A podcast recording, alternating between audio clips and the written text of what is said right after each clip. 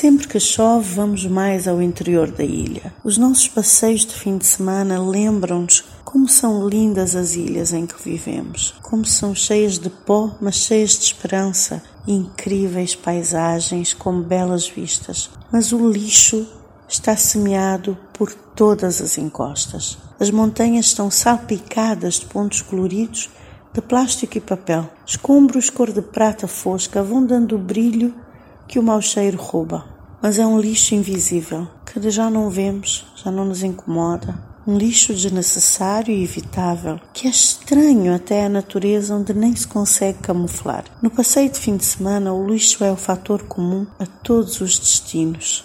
E os fins de semana levam os piqueniques que também lá deixam o seu contributo para pintar a paisagem de mais cores e mais lixo. Estão ali todos os plásticos proibidos, os metais e os restos de tudo.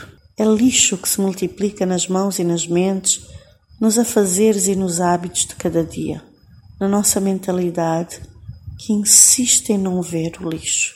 É lixo que teremos que ver com alguma repulsa, com muita repulsa, para que nos incomode e finalmente ou atempadamente nos mude.